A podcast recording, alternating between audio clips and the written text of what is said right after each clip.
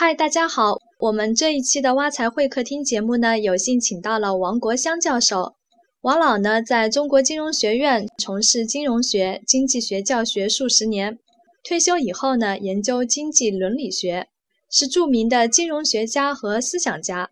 王老为我们财主解答了很多的疑问，比如八零后应该怎样实现财富增值？工资低是怎么造成的？高房价又是怎么形成的？我们到底该不该买房等等？那下面呢，我们就来听听王老解说的几段音频。首先，王老解答了工资低是怎么造成的。但是工资低是什么原因造成的？这是个很值得思考的问题。这里有两个问题，两个因素。第一个因素是政府的财政支出过大，税收过高，换言之是政府的机构庞大。他等于有两套政府，一套是执行政府，还有一套监督的政府，那就是党组织，整个两套，两套人马，这些说不说，而且在下边的对这个各级政府没有编制上的约束，没有硬约束，他除了正规的这个国家公务员以外，他雇佣了大量的这种临时工在政府工作。包括你像城管，那些都是一只有几个真正的警察，其他全是社会人员。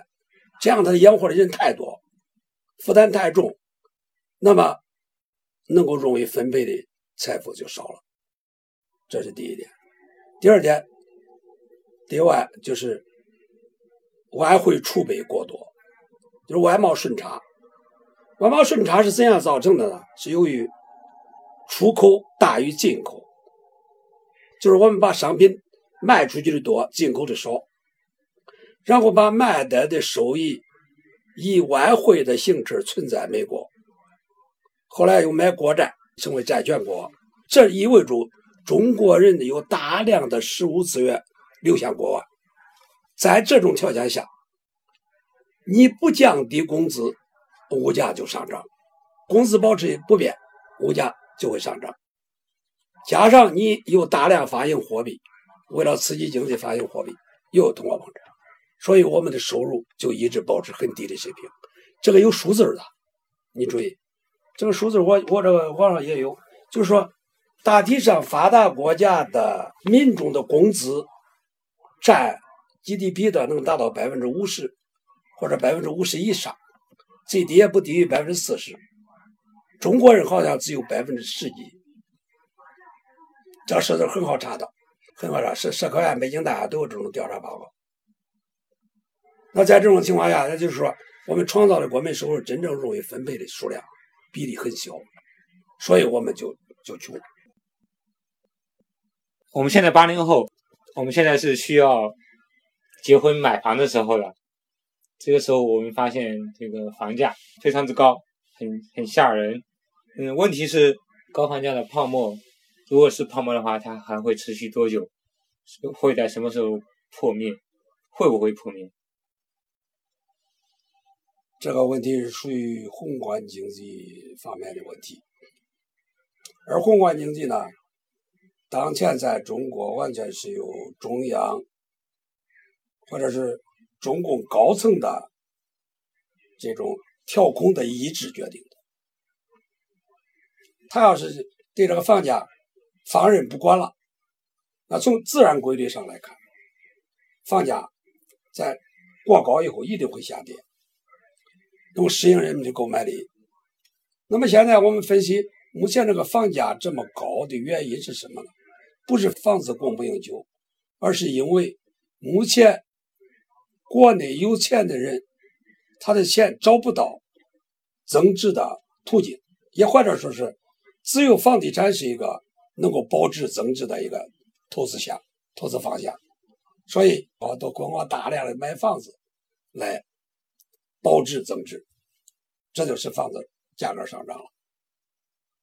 那这个问题显然和宏观调控是有关的，这是个产业结构调整。如果政府，比如说对持有更多房子的人，超出比如说两套的人，我征收一个。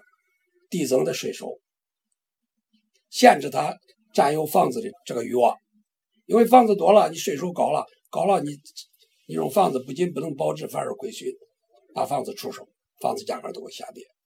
这是第一点。第二点，中国人必须改变一个关于住房的这个习惯。实际上，在发达国家有很多人也都是靠租房居住的，租房居住照样能结婚，照样能维持一种很幸福的生活。而我们中国人到现在一直宣传一种效应，就宣传一种这个种倾向，就是结婚必须有房，这样就逼着你去买房。还有一种东西，在很多发达国家，它有廉租房。廉租房是什么意思？专门为穷人准备的，基本上面积不太大，但房租很低。你收入低，你就有有权利住这种房子，照样可以结婚生子。中国人现在的最大问题是盖了很多经济适用房，它不是廉租房，而这些经济适用房，根据我在北京的观察，大部分被政府的公务员购买了，相反的穷人都买不到。这是造成大家住房困难的原因。还有第，可以说还有下一点，你知道什么问题？你应该选择在二级城市、三级城市去居住。那在这种情况下，也能解决你的住房问题。我们的音频只截取了一部分内容，大家可以到我们的挖财会客厅查看更多的解答。同时呢，我们也整理了比较详细的文字稿，大家也可以通过我们挖财的微博、微信阅读。